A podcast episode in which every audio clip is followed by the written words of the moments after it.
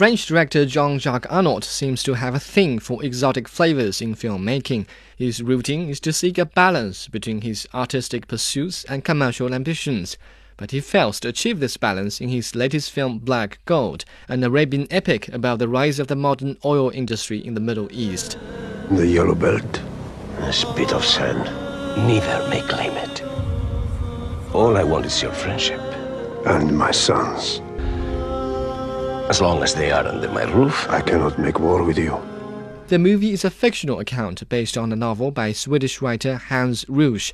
Two warring Arab tribes vying for a barren strip of desert decide to bury the hatchet and both renounce their territorial claims.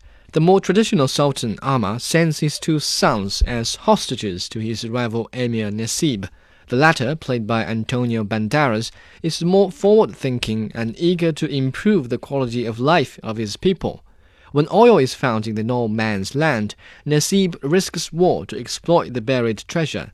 In an ensuing conflict, the elder son Saleh is killed, and the book loving younger brother Auda is pushed to the front lines to lead a united army of tribesmen to defeat the greedy exploiters. Get ready to be rich. Rich seriously rich. The Sultan considers the exploitation of the Yellow Belt a violation of the treaty. From the looks of it, Black Gold is slightly above decent.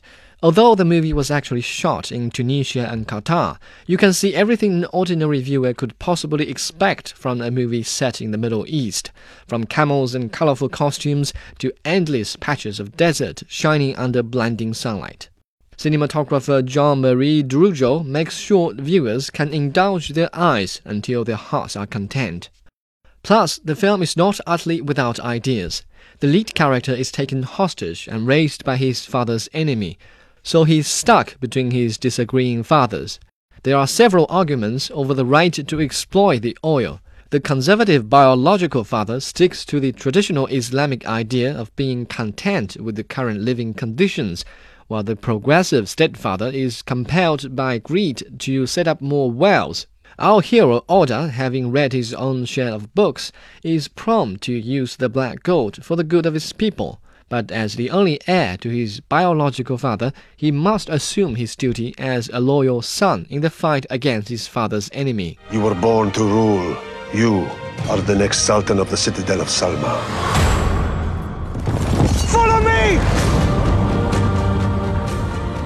All movies that aspires to be epics have ambitious plans to chunk out viewers' time, but Black Gold drags on for two hours.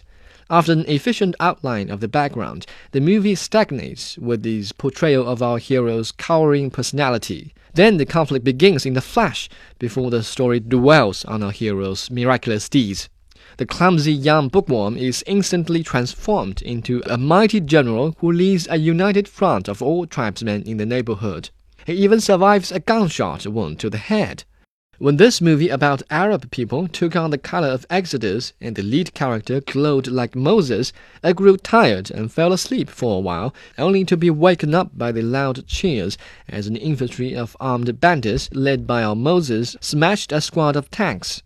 The director could have been more thorough in handling the religious arguments or taken his time portraying our hero's spiritual awakening, but instead he arranged a series of miraculous actions to make the movie more appealing to the eyes, and that's what the viewers will miss after the closing credits.